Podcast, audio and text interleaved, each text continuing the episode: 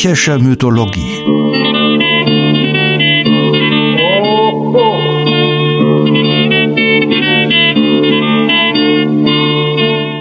Helgas nützlicher Podcast.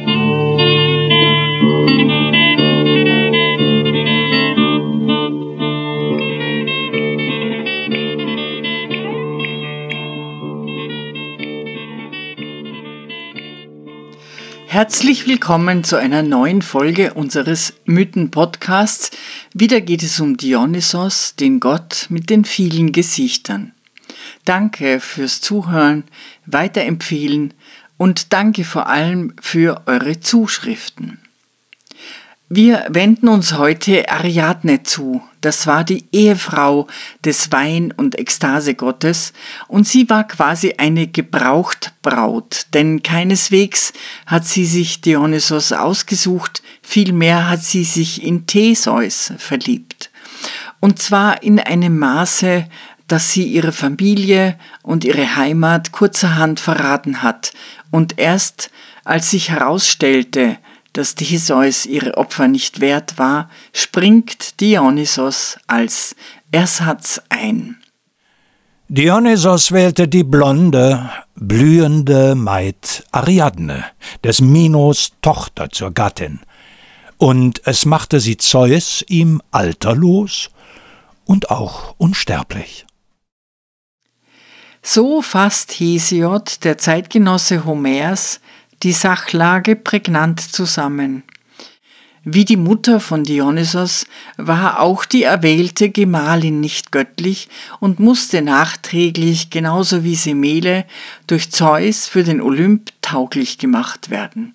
Aber beginnen wir am Anfang. Wie wir schon gehört haben, hielt Minos, der mächtige König von Kreta, den Minotauros in einem komplizierten Labyrinth gefangen, das ihm Daedalus hatte bauen müssen. Dieser Minotauros war ein stierköpfiges Ungeheuer, das sich von blühenden Jünglingen und Jungfrauen ernährte. Allerdings war der Minotauros nicht irgendein Ungeheuer, sondern der Sohn von Pasiphae, der würdigen Gattin von Minos. Weil Minos einen Opferschwur nicht eingehalten hatte, bestraften ihn die Götter folgendermaßen. Seine Frau wurde mit brennender Leidenschaft zu einem schönen Stier geschlagen, und dieser Leidenschaft war sie offensichtlich hilflos ausgeliefert. Daedalus musste ihr ein Gestell bauen, das er mit einer echten Kuhhaut überzog. In dieses konnte Pasiphae hineinkriechen und sich dem Stier erfolgreich darbieten. Aus diesem seltsamen Akt entstand eben jenes stierköpfige, menschenfressende Ungeheuer, das im Labyrinth gefangen gehalten wurde. Die Familienschande wurde sozusagen weggesperrt. Aber wir wissen schon aus Erfahrung, dass solche wegretuschierten Untaten ihre Wirkung tun. Die schöne und tanzbegabte Ariadne wird ausbrechen und ihre Familie verlassen. Die schöne und edle, ehelich geborene Tochter von Minos und Pasiphae war also die Halbschwester des Minotauros, den sie ans Messer des Theseus lieferte. Sie verliebte sich nämlich auf der Stelle in den schönen athenischen Prinzen, der vertragsgemäß mit frischem Menschenfleisch ankam, nämlich mit neun athenischen Jungfrauen und Jünglingen. Theseus war aber entschlossen, alle wieder heil heimzubringen und hatte den Plan, das Untier zu ermorden. Dies gelang ihm auch, aber nur mit Hilfe der verliebten Prinzessin. Ariadne wandte sich an den klugen Daedalus, der ihr laut Ilias auch schon einen wunderbaren Tanzplatz gebaut hatte. Er half ihr und gab ihr ein Fadenknäuel für Theseus. Das sollte er befestigen und abwickeln, wenn er in das Labyrinth eindrang.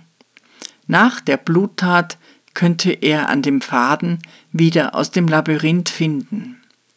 Alles klappte wie geplant, und Theseus konnte mitsamt den Jungfrauen und Jünglingen sowie mit der schönen Ariadne auf seinem schnellen Schiff entfliehen.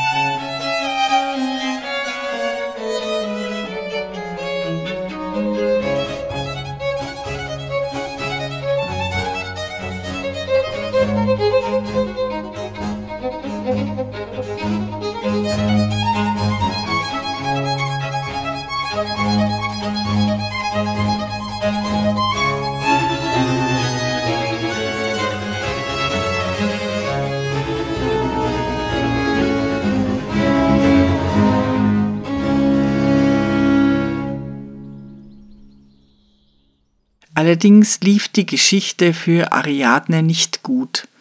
Theseus landete an der Insel Naxos an, segelte wieder davon und ließ die schlafende Ariadne schutzlos zurück. Über seine Motive schweigen die Quellen, beziehungsweise werden wenig überzeugende Motive dargeboten. Umso beredter agierte die Kunst. Die verlassene Ariadne wurde ein äußerst fruchtbares Motiv für die dramatische Kunst, insbesondere für die Oper in der Neuzeit, aber auch die bildnerische von antiken Mosaiken bis zu De Chirico. Die reale Todesangst der zurückgelassenen Ariadne, ihre Liebesnot und Enttäuschung spiegeln sich in der felsigen Einsamkeit der Inselküste, die Unbarmherzigkeit der tödlichen Natur jedoch parallelisiert die Unmenschlichkeit des ungetreuen und mörderischen Theseus. Wir hören Ausschnitte aus einem Gedicht des berühmten Dichters Catull, den viele deutsche Dichter beerbt haben. Wir setzen ein in dem Moment, wo das Scheusal Minotauros, das arme Opfer der Verirrungen seiner Eltern, von der Hand des mächtigen Helden Theseus fällt.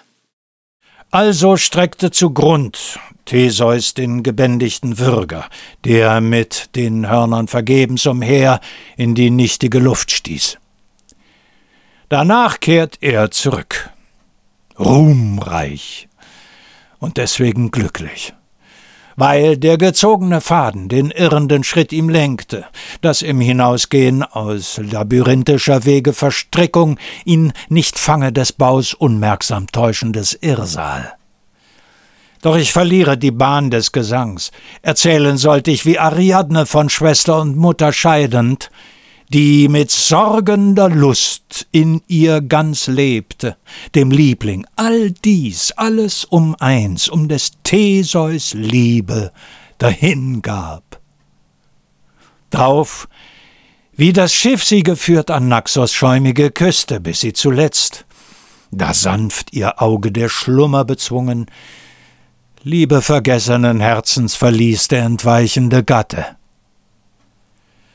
Oftmals sagt man, im rasenden Drang und Sturm der Gefühle hab aus innerster Brust hellgellenden Schrei sie gestoßen. Und angstvoll jetzt klomm sie empor am steilen Gebirgshang über die Wüste des Meers scharf spähende Blicke zu senden, und dann wieder hinab und hinaus in die plätschernden Wellen lief sie, bis an die Knie das weiche Gewand aufziehend, und nun strömte sie laut in Verzweiflungsklagen den Schmerz aus. Führtest du darum mich treuloser hinweg von der Heimat, um mich am einsamen Strand treulos zu verlassen, o Theseus? So entfliehst du, Verräter, beschlich dein Herz kein Anflug von Mitleid. Ach, wie anders erklang mir damals deiner Verheißung schmeichelndes Wort. Du sprachst von beglückendem Bund, was nun von den Winden zerrauft in die Luft fliegt. Zwar ich, als du im Wirbel umhertriebst grausamen Verderbens, beschloss, den Bruder zu opfern, rettete dich, den mit dem lügenden Herzen. Dafür werd ich dem reißenden Wild und den Vögeln zur Beute, hier, wo meinem Gebein kein bergender Hügel vergönnt ist.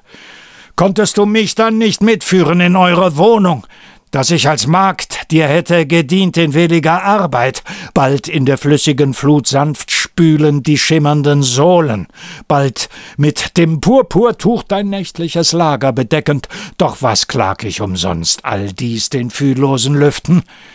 Jener indes schon mitten im Meer fährt weiter und weiter. Wo denn wend ich mich hin? Was kann die Verlorene hoffen? Soll ich auf Hilfe des Vaters vertrauen, den selbst ich verlassen, da ich dem Jüngling gefolgt, gefleckt vom Morde des Bruders? Soll an der Lieb und Treue vielleicht mich trösten des Gatten, der nun flieht? in der Seeluft zäh umbiegend die Ruder.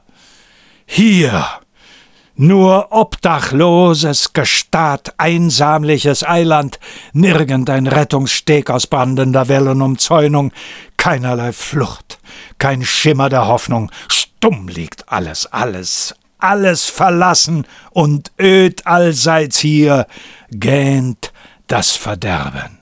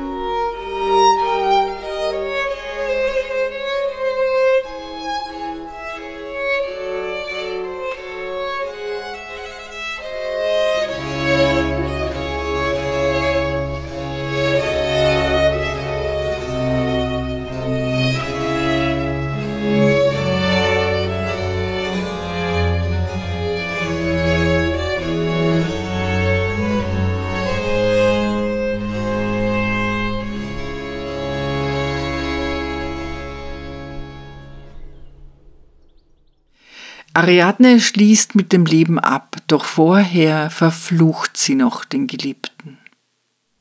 Aber es soll mein Auge der Tod nicht eher umnachten, aus dem ermatteten Leibe der Geist nicht eher verschwinden, bis von den Göttern geheischt die verratene volle Vergeltung. Darum Rache geweiht ihr Erinien, die Stirn mit Grauen und Schlangen umkränzte, kommt, kommt und vernehmt die Klagen, die mir ärmsten der Schmerz aus innerste Marke hervorpresst. Hilflos, schmerzdurchbrannt in der Angst blindwütigen Wahnsinns, duldet es nicht, dass in nichts mein Jammer verhalle. Ließ Theseus fremd mich zurück, so verderb er er und die Seinen. Also strömten die Worte dahin, aus traurigem Herzen, fordernd die Rache. Und die Unsterblichen sandten ein Zeichen. Beben sollte die Erde, und die schaudernde Woge bebt, und flimmernder zuckten die Sterne im erschütterten Weltraum. Der ganze Weltraum ist also erschüttert vom Schmerz der verlassenen Ariadne, und ihr Fluch sollte bittere Früchte tragen. Theseus würde den Ruhm seiner Heldentat nicht genießen können.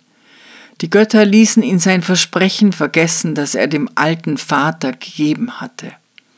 Sollte er erfolgreich sein und heil nach dem Tod des kretischen Untiers zurückkehren, sollten die Tributzahlungen von blühenden jungen Menschen vorbei sein, so sollte er zum Zeichen weiße Segel setzen, dass der Vater und ganz Athen die frohe Kunde baldmöglichst erführen.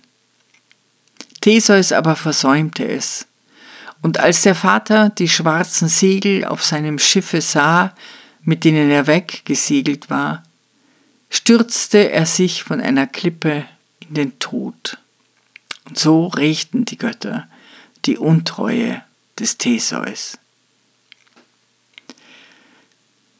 Die schöne Ariadne aber fällt Gott sei Dank keinem Meeresuntier zum Opfer, muss nicht verhungern und stirbt nicht an Liebeskummer, muss sich auch nicht um einen passenden Hügel für ihre Gebeine sorgen, denn die Rettung naht. In das schöne und hilflose Mädchen verliebt sich Dionysos, der strahlende Gott, und auch, wenn Theseus ihr vielleicht lieber gewesen wäre, überliefert ist, dass sie dessen Tod übermäßig beweinte. Auf einer verlassenen Felseninsel kann man es sich nicht leisten, wählerisch zu sein. Hören wir die stürmische Version Ovids, und diesmal zitieren wir aus seiner berühmten Ars Amatoria, also der Liebeskunst, einem derb poetischen Ratgeber für erfolgreich Liebetreibende. Ovid geht es weniger darum, dem Schmerz der tief verwundeten Ariadne gerecht zu werden, vielmehr sehen wir die verführerisch Leidende quasi aus der Perspektive des nahenden Gottes, der sich ihrer bemächtigen wird. Außer sich irrte das Mädchen umher am Gestade. Fremd war die Insel und ringsum spült und wenig geräumig. Eben vom Schlafe erwacht, umhüllt vom Kleid ohne Gürtel, lose und wehend die safranfarbenen Locken, und barfuß rief laut sie, O grausamer Theseus! Doch taub waren die Wellen. Tränen nässten das zarte Gesicht. Sie verdiente es nicht. Laut, laut rief sie und weinte zugleich. Doch zierte sie beides, und ihr tränender Blick macht rührender noch ihre Schönheit. Wieder und wieder schlugen die Hände die weichen Brüste. Treulos ließ er zurück mich, was soll denn werden aus mir? Aber die letzten Worte erstarben der Jammervollen denn am ganzen Gestade erschallen Zymbeln und Paukenschlag dröhnet. Ohnmächtig ward sie vor Furcht und starret entgeistert. Bachantinnen, kündend den Gott, flatternd das Haar auf dem Rücken. Und sie, die Schar der Satire, der trunkene alte Silen, auf bauchigem Esel sitzt er mit Not und hält er die Mähne, während den Frauen er folgt, die halb ihn fliehen, halb suchen. Dann auf dem Wagen der Gott, von Traubenranken gezieret, Tiger zogen im Joch, und ihnen ließ schießen die Zügel, frei die goldenen ihnen Dionysos. Da entschwanden ihr zugleich die Farbe, die Sinne und Theseus. Dreimal wollte sie fliehen und dreimal lähmt sie die Angst, bebend, wie taube Ähren vom heftigen Winde durchweht, wie wenn das schwankende Rohr zittert im wässrigen Sumpf. Ihr sprach der mächtige Gott, hier kommt ein teurerer Schützer, fürchte dich nicht. Dionysos Gattin wird man dich heißen.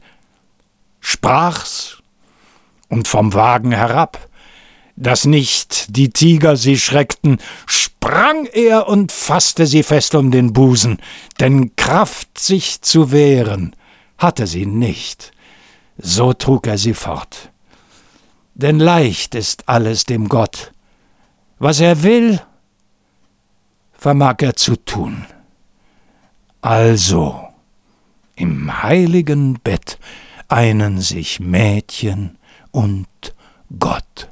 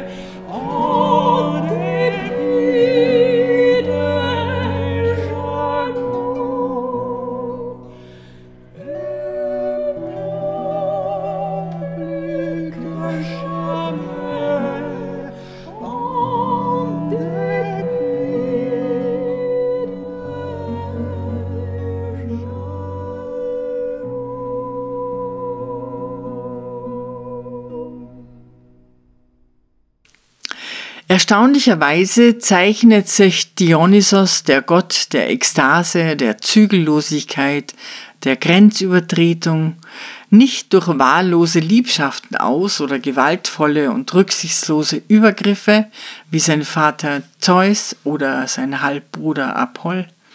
Er war glücklich mit seiner schönen Ariadne.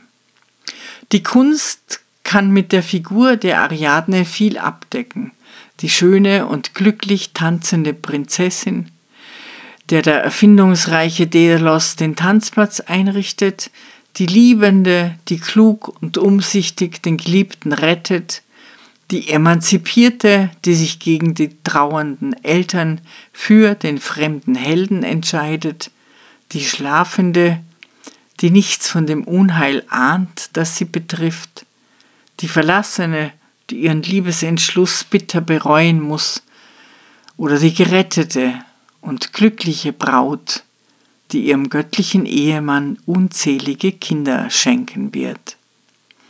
Gemeinsam wandeln sich der leidenschaftliche Gott Dionysos und die kluge Königstochter zu Schutzpatronen von Festen, zumal jenen von Wein dominierten. In Italien hießen sie in dieser Funktion Lieber und Lieberer. Beliebt waren sie vor allem bei den Römern als glückverheißendes Hochzeitsmotiv, weil ihr Glück andauert. Wie gesagt, Ariadne brauchte keinen Hügel für ihre Knochen, denn ihr liebender Ehemann holte sie nach ihrem Tod aus dem Hades direkt in den Olymp, wo sie sich heute noch die Geschichte erzählen, wie er sie einstmals auf nacktem Felsen in bloßem Hemde darbend errettete.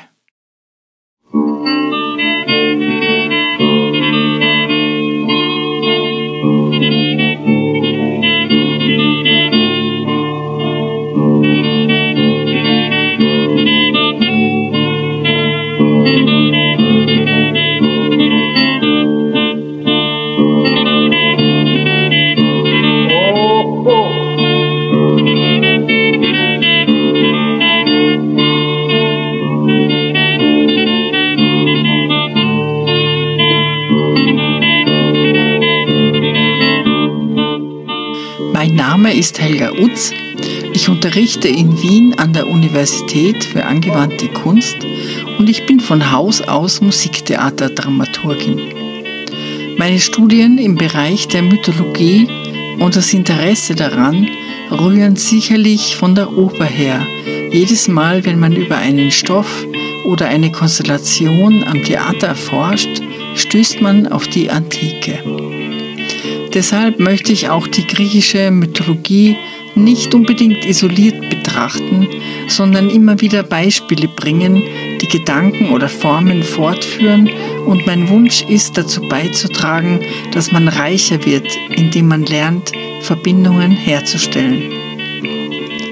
Die Musik stammt von Kostas Bezos, geboren 1905 in einem kleinen Dorf in der Nähe von Korinth einem politischen Journalisten, Cartoonisten und begnadeten Musiker. Bezos starb 1943 unter der deutschen Besatzung an Tuberkulose. Die Aufnahme von Kostas Bezos und seiner Gruppe entstand 1930 für Schellack in Athen. Ich bedanke mich bei Art Feder in Darmstadt, der die Texte so schön einspricht und bei Patrick Bischei und Michael Erhardt, die ihn aufnehmen, sowie bei Jörg Behrens in Hamburg, der unseren Podcast daraus herstellt. Ich freue mich, wenn ihr unseren Podcast abonniert und weiterempfiehlt und wir uns bald wieder hören. Eure Helga Utz. Râna bobi, râna bobi, jodi stradona Μ' μα μ' αγκαστινή πόγα Ρε να πω πει, ρε να πω πίσω στην καρτόνα Μ' αρέσαν, μ' μα μ' αγκαστινή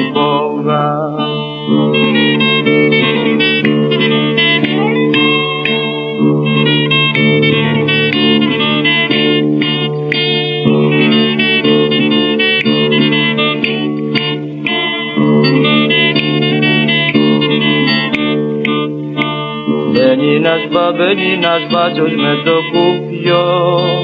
Και ρίχνει μου και ρίχνει μου σμούλα στο ρούχο. Μπαίνει ένας μπαμπένι, ένας μπάτσος με το κουπιό. Και ρίχνει μου και ρίχνει μου σμούλα στο ρούχο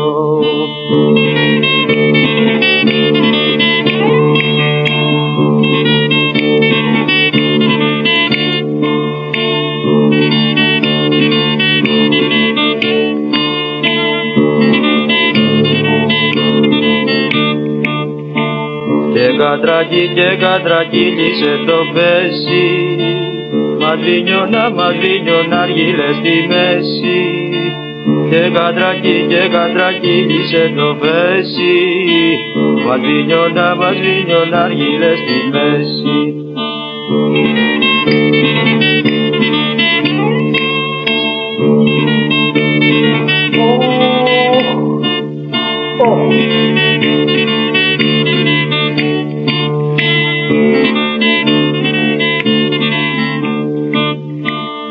το να και το νανά Κυριακούλα Ρε που κοιτά γυρά και τσιγάριες στη ζούλα.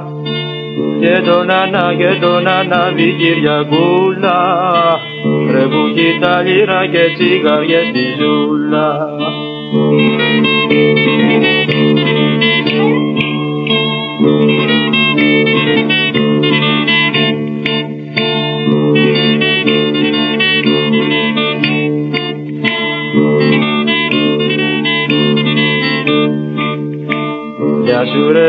Σου ρε μίτσο στραβοκάνι Πούσε μας του, πούσε μας του ρε αυτό του μάνι.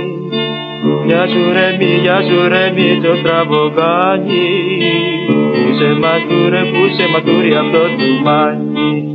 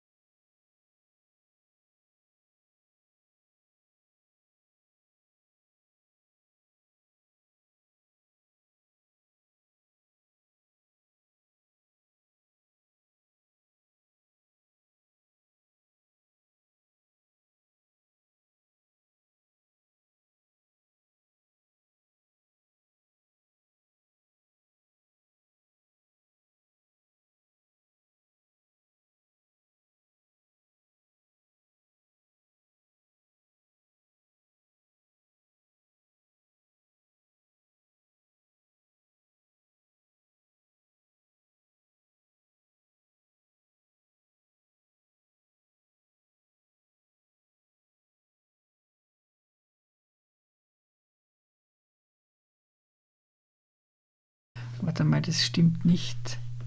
Art, da musst du dich nach der schriftlichen Fassung erhalten. Fair ist faul and.